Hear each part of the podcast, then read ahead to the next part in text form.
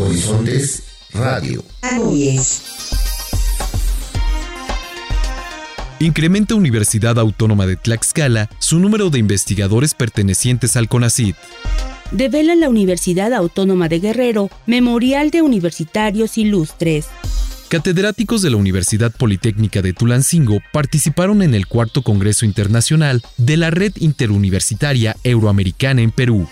La Universidad Autónoma Chapingo reconoce a alumnos de alto rendimiento. Artículo científico de investigadores del TEC-NM es seleccionado para integrar publicación de la American Chemical Society. Desde la Autónoma del Estado de México nos presentan una pieza sobre el escritor sinaloense Elmer Mendoza.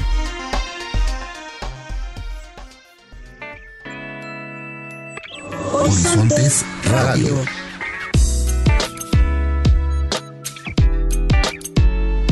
Panorámica sonora del quehacer educativo, cultural y docente de la región centro-sur de la Anuyes. Horizontes, Horizontes Radio.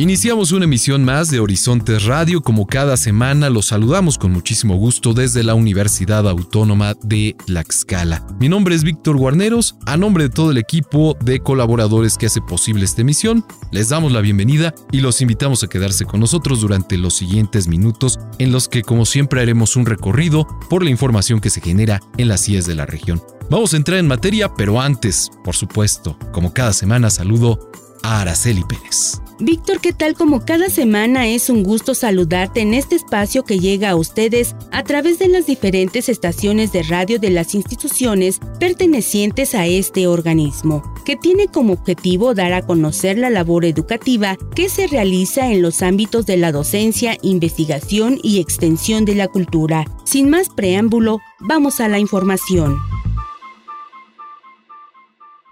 Horizontes Radio.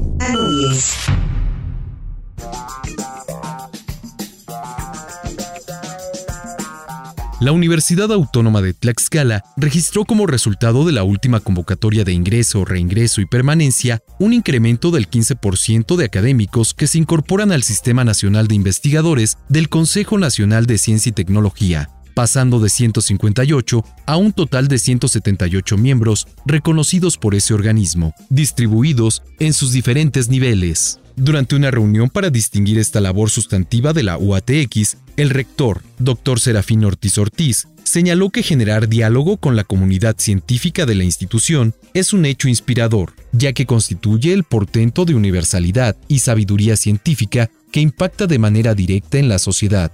Y bajo esta premisa, la máxima casa de estudios de la entidad es plataforma de transformación de la población, es sede para la producción del conocimiento científico, humanístico y tecnológico, convirtiéndose en motor que lleva a remolque el desarrollo de nuestra colectividad. Hoy abandera todo el sistema educativo el esfuerzo de la acumulación de sabiduría y apropiación del conocimiento del resto de la sociedad. Pues en ese horizonte vamos y para eso trabajamos. Quiero decirles que si hay algo que distingue a las universidades públicas autónomas y republicanas de la patria de otras instituciones de educación superior, es justamente por la investigación y por la producción permanente de sabiduría en las tres direcciones que he señalado.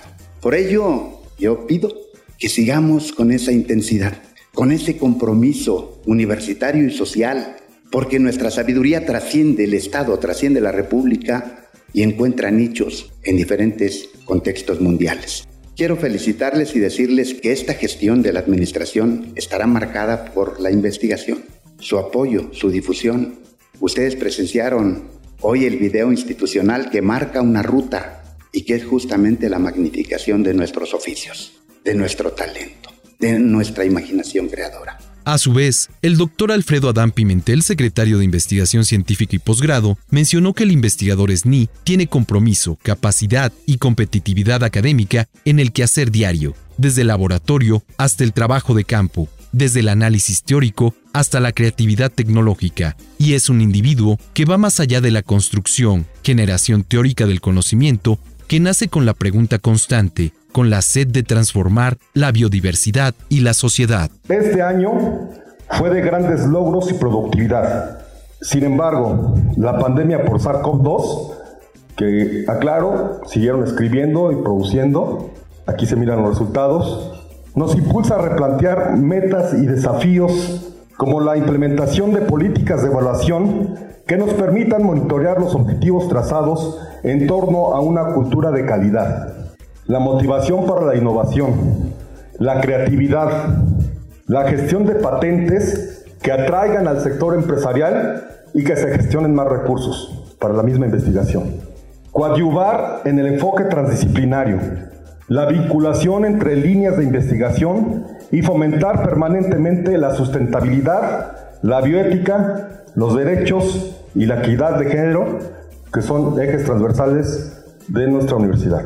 Por su parte, la doctora Alba Mónica Montiel González, ESNI nivel 1, del Centro de Investigación en Genética y Ambiente, apuntó que el trabajo que efectúan ha sido una noble tarea que se enmarca por el interés de generar conocimiento, el cual sirve para propiciar nuevas líneas de investigación que coadyuvan a atender las necesidades que demanda en la actualidad la sociedad y sirvan al mismo tiempo como referente para el diseño de políticas públicas. Reconocemos en nuestros pares académicos nacionales e internacionales y en la colaboración con ellos y sus grupos de investigación el impulso que lleva más allá nuestras ideas y enriquece las estrategias de búsqueda en la actividad de investigación. Vemos en aquellos investigadores que han escalado a los más altos niveles del SNI un ejemplo de trayectoria a seguir y valoramos totalmente el respaldo, el apoyo y el acompañamiento que las autoridades de esta casa de estudios nos brindan para la consecución de nuestras metas.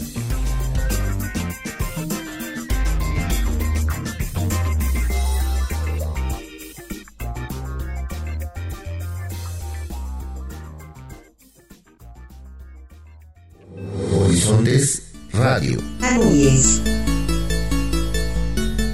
Los saludo con gusto y comparto con ustedes la siguiente información.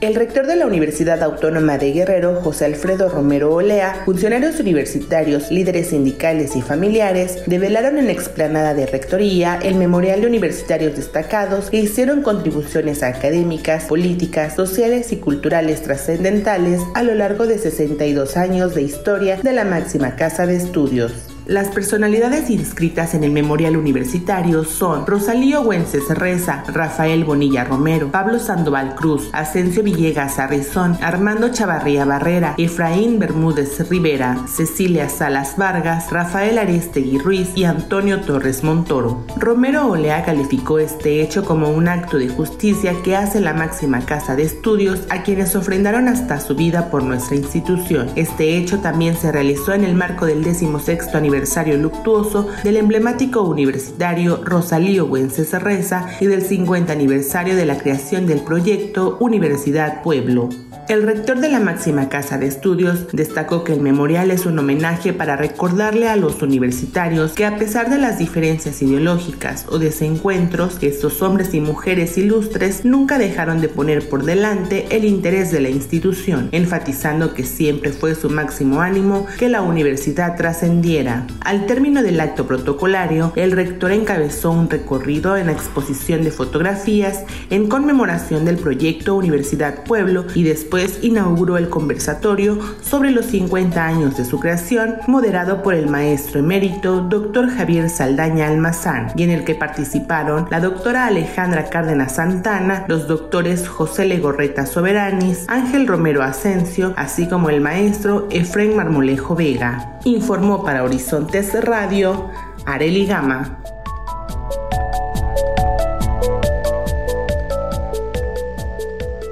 Horizontes Radio. Hola, ¿qué tal amigos de Horizontes Radio? Con mucho gusto los saludo desde la Universidad Politécnica de Tulancingo y se encuentra con nosotros la maestra Verónica Ocadiz Amador y el doctor Manuel Alejandro Robles Acevedo, quienes nos van a platicar sobre su participación en el sexto Congreso Internacional de la Red Interuniversitaria Euroamericana en Perú. ¿Y qué le parece, doctor Manuel, si nos comenta sobre este Congreso Internacional, dónde se llevó a cabo? Sí, claro fue en Arequipa, en Perú, en esta universidad de nombre San Agustín. Pues se fueron muy cerquita, caray. Qué envidia, la verdad. Pero platíquenos más, maestra Verónica, ¿en qué consistió la participación de cada uno de ustedes en este país? Pues en primer lugar, enviamos un artículo de investigación que denominamos la inversión extranjera directa en el entorno digital desde una perspectiva ética dentro de las empresas, que este tema está ligado a la investigación que estamos desarrollando en el doctorado como parte de mi tesis. Este artículo fue aceptado con arbitraje doble ciego por pares internacionales y nos hicieron favor de extendernos la invitación para participar en el Congreso como comunicantes de la investigación, precisamente para dar a conocer y discutir entre la comunidad científica que participó en este evento. Finalmente, este artículo fue publicado eh, al concluir el Congreso en un libro y que incluye las comunicaciones de 17 países y funciona para difundirlo entre más investigadores interesados en el tema. Y aquí lo importante y nuestro orgullo es que nos invitaron nuevamente para enviar más avances de la investigación con el fin de participar en el siguiente congreso que se llevará a cabo en San José de Costa Rica. Pues esa es una gran noticia, sobre todo para la comunidad universitaria y para el gran trabajo que han desarrollado ustedes en esta investigación. Les deseamos mucho éxito. Maestra Verónica, ¿qué instituciones prestigiadas participaron y de qué países? Pues en este congreso participaron universidades y organismos internacionales, como por ejemplo de universidades a nivel europeo, eh, estuvo la Universidad de Turín y la de Milán, de Italia. Estuvo presente la Universidad de Valladolid, la de Sevilla, la de Santiago de Compostela en España y de otros países como Portugal y Eslovaquia. También en cuanto a representación de Latinoamérica, algunos ejemplos son la Pontificia Universidad Católica de Chile, el Ministerio de Cultura de Colombia, la Universidad Artemisa de Cuba, la Pontificia Universidad Católica del Ecuador y otras universidades de Argentina, Brasil y Paraguay, solamente por mencionar algunas. Representando a México, habíamos pocas universidades, entre ellos el TEC de Monterrey y la UNAM, la Universidad de Guadalajara y pues por supuesto por primera vez la Universidad Politécnica de Tulancingo pues muchísimas felicidades a ambos por poner en alto el nombre de la Universidad Politécnica de Tulancingo y por representarnos en ese Congreso Interuniversitario Euroamericano. Doctor Manuel, ¿de qué manera impacta a la institución y a los alumnos que los maestros, además de impartir clases, participen en este tipo de congresos internacionales? Sí, los maestros tenemos que ser en cualquier nivel educativo un ejemplo para los alumnos. Entonces, pues ahora que tuvimos esta oportunidad después de dos años de encierro y regresar a este evento presencial, pues también los alumnos se dan cuenta que ellos también pueden salir, que pueden revisar las convocatorias, que hoy hay oportunidades en internet que nunca había habido y pues aprovecharlas. Entonces, si mis profesores se arriesgan, tienen el valor de presentarse ante países, como decías, de un Congreso euroamericano. Estamos hablando de colegas que trabajan estos temas tanto dentro de nuestro continente como en el continente europeo. Entonces, si los maestros lo hacen y pues el alumno se da cuenta que puede hacerlo también. Creo que el aspecto motivacional y el pues mostrarles cuál es el procedimiento que comentaba aquí Vero respecto a, pues primero revisar las convocatorias y pues ya a partir de ahí hacer lo que ahí se dice y, pues ya vimos que sí nos las van a aceptar y hasta podemos hacer un trabajo tan digno que nos permite que terminando uno, un congreso, una participación, pues nos invitan al que sigue porque se dan cuenta que tiene resultados, avances que son de interés para otros países también eh, americanos o inclusive europeos, como en este caso. Para los jóvenes que están escuchándonos, por favor díganos qué mensaje les daría. Precisamente como lo comentaba el doctor Manuel, es importante que verifiquen dónde pueden realizar sus estancias y estadías para que vivan este tipo de experiencias en carne propia, en donde pueden trascender no solamente en la región, sino también en otros países poniendo en alto obviamente la Universidad Politécnica de, Tulancingo y poniendo este, todos los conocimientos que han adquirido a lo largo de sus estudios. Sí, bueno, complementando lo que dice Vero, es muy importante recordar que ya en este momento pues estamos ya en una etapa presencial y por lo tanto pues ya hay que eh, salir y pues la UPT tiene convenios. Invito desde aquí a los alumnos a que revisen que estos convenios son tanto nacionales como internacionales. Entonces, pues parece ser que ya es el momento de regresar al trabajo presencial, tanto dentro de México como fuera de este país. Agradezco a la maestra Verónica Ucadiz Amador y al doctor Manuel Alejandro Robles Acevedo, quienes nos platicaron sobre su participación en el sexto Congreso Internacional de la Red Interuniversitaria Euroamericana en Perú. Para Horizontes Radio informó Paola Rosas. Horizontes Radio. La Universidad Autónoma Chapingo entregó cerca de 220 reconocimientos a los alumnos de alto rendimiento en el ámbito académico, deportivo y cultural por su trabajo y empeño demostrado en el ciclo escolar anterior. El rector interino, doctor Ángel Garduño García, encabezó la ceremonia de premiación y destacó que es importante que la comunidad estudiantil se aplique para aprender y alcanzar los mejores promedios en su clase, subrayó que este logro de la comunidad estudiantil representa para la institución el reinicio de las actividades para retomar las funciones sustantivas de la institución, luego de la pandemia y de la situación estudiantil que se registró hace unos meses. Consideró que aunque no es fácil alcanzar este rendimiento, los alumnos y alumnas demuestran que el querer es poder, lo que permite consolidar las metas que se impongan. Felicitó a los 220 galardonados y los conminó a conducirse por el mismo empeño y dedicación para mantenerse dentro de los alumnos de alto rendimiento de la Universidad Autónoma Chapingo para el próximo año. En su oportunidad, el director general académico Dr. Domingo Montalvo Hernández destacó que este estímulo es una señal importante de la disciplina que tienen, por lo que deben seguir así y esforzarse en ser exitosos. Para Horizontes Radio con información de Guadalupe Cruz Reinel, Comunicación Social, Departamento de Relaciones Públicas de la Autónoma Chapingo.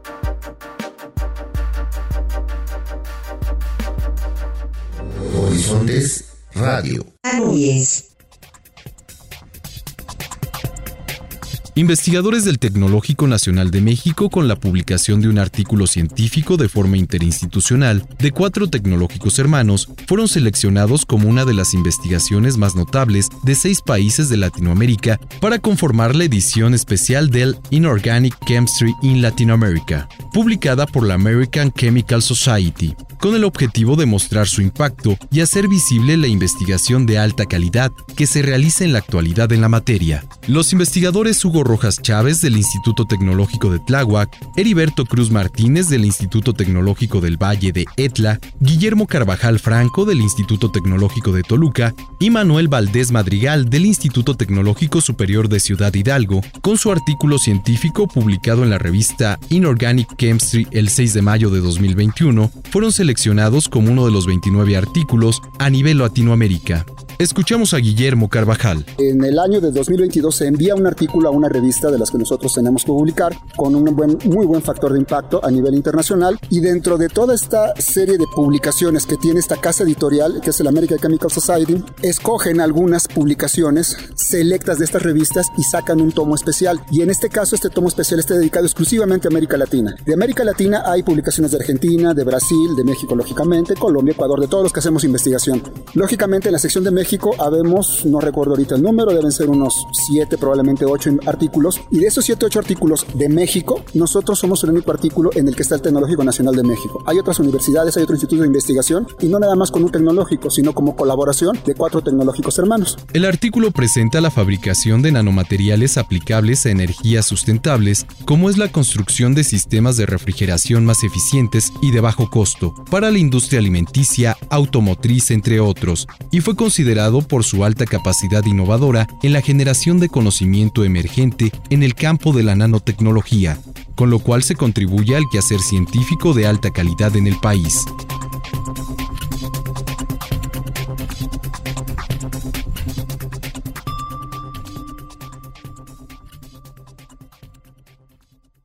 Horizontes Radio.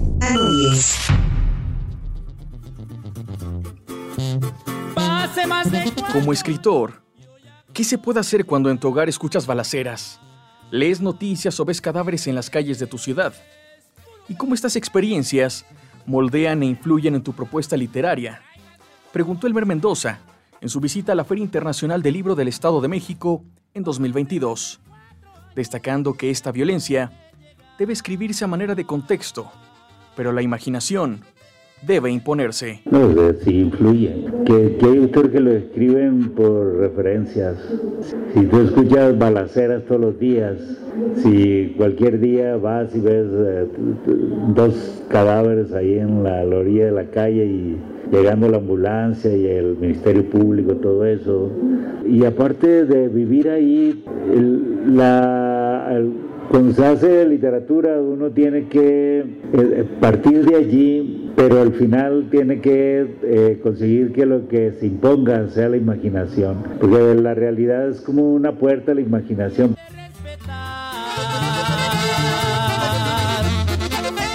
Elmer Filemón Mendoza Valenzuela nació en Culiacán, Sinaloa, en 1949. Su infancia estuvo marcada con la experiencia de personas del campo y con la música de artistas como Pedro Infante. De las personas que tenían vicios y eran vistos como fracasadas en el barrio, aprendió la violencia y la realidad que enfrentan. Hechos que más tarde plasmaría en sus obras a través del lenguaje escrito. Y de esas personas, también adquirió experiencias que lo motivaron a buscar su lugar en el mundo.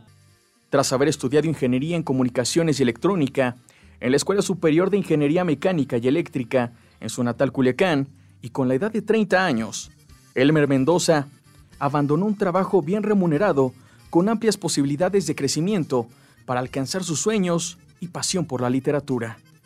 Por ello, se trasladó a la capital del país, donde ingresó a la Universidad Nacional Autónoma de México para estudiar letras hispánicas.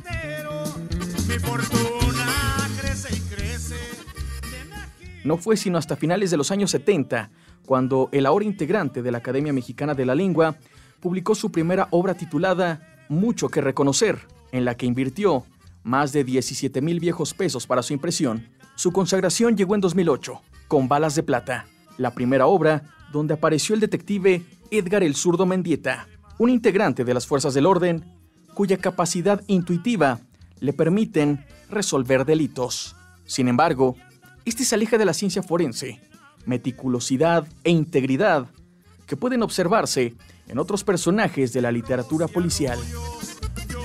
La novela en la que surgió el mítico detective, cuyas iniciales comparte con el autor, inicia con el abandono de su pareja, tras lo cual el protagonista investiga el asesinato de un prestigioso abogado y con ello combatirá un enmarañado proceso lleno de intereses, donde todo indica que el zurdo es el único que quiere llegar hasta el fondo de los hechos. En la lectura de esta obra literaria, del también ganador del premio Tusquets Editores del año 2007 por la novela ¿Quién quiere vivir para siempre?, podemos identificar diversas características del estilo de Elmer Mendoza. Entre ellos, el uso de un lenguaje muy característico de su localidad, Culiacán, Sinaloa, y la violencia derivada del narcotráfico. Dichos temas son los que el también académico de la Universidad Autónoma de Sinaloa ha retratado en sus obras, que narran las aristas que enfrentan cotidianamente gran parte de la población del norte del país. Escribir muchas veces, tardé como unos 18 años para descubrir lo que estaba buscando, 15, 18 años. Y, y el asunto es como mágico, que un día eh, yo descubrí lo que tenía que hacer. Y lo que tenía que hacer era ir a mis raíces.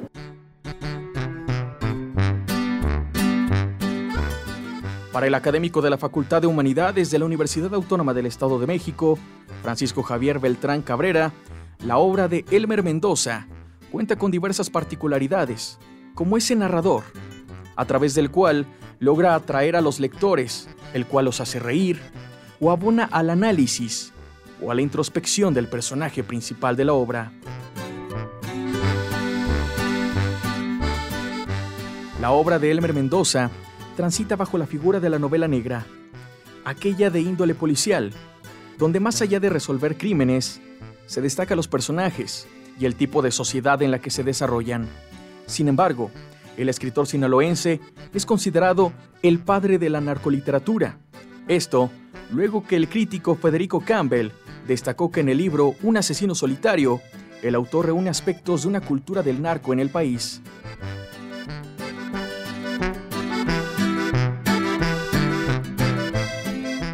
El académico de la OIMEX, Beltrán Cabrera, considera que la violencia y el narcotráfico en las obras del autor funcionan como un recurso para ofrecer contexto.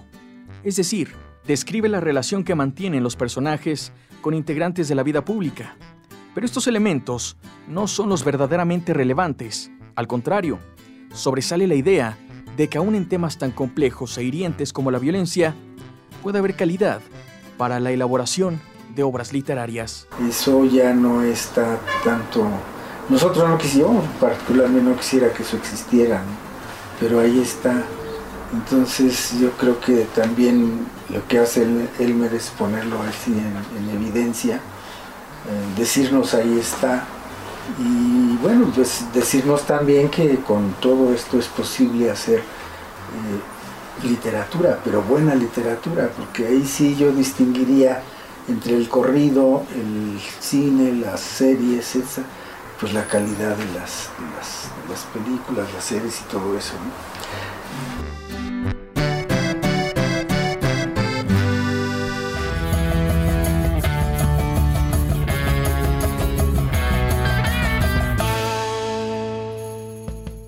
Recientemente, Elmer Mendoza escribió y presentó la novela titulada Ella entró por la ventana del baño. Se trata de la sexta historia en la que está presente el oficial de la Policía Ministerial del Estado de Sinaloa, Edgar Mendieta. En ella, el zurdo se enfrentará a la salida de la cárcel del siciliano, un ex militar que busca venganza, mientras a la par ayudará a un empresario al borde de la muerte a encontrar a una mujer con la que tuvo un intenso amorío. En este texto, el lector habrá de descubrir una intensa carga erótica, una atmósfera nostálgica con la que Elmer Mendoza busca acaparar un nuevo público, siempre respetando ese lenguaje, ese contexto, esos viejos personajes y esas historias que solo él puede escribir.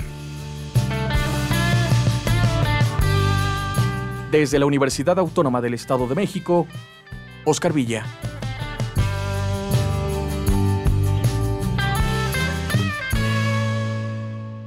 Horizontes Radio.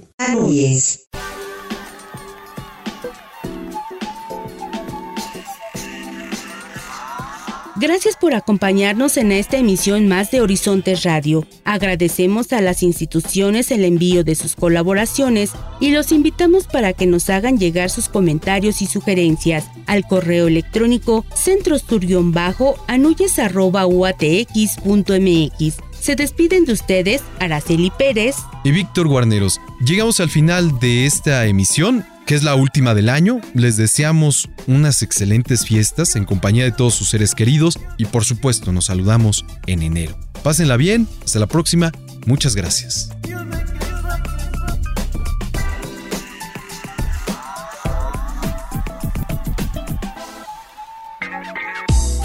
Panorámica sonora del acontecer educativo, cultural y docente de la Asociación Nacional de Universidades e Instituciones de Educación Superior, Región Centro Sur.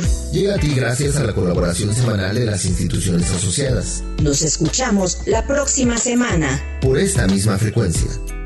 Horizontes. Horizontes. Radio.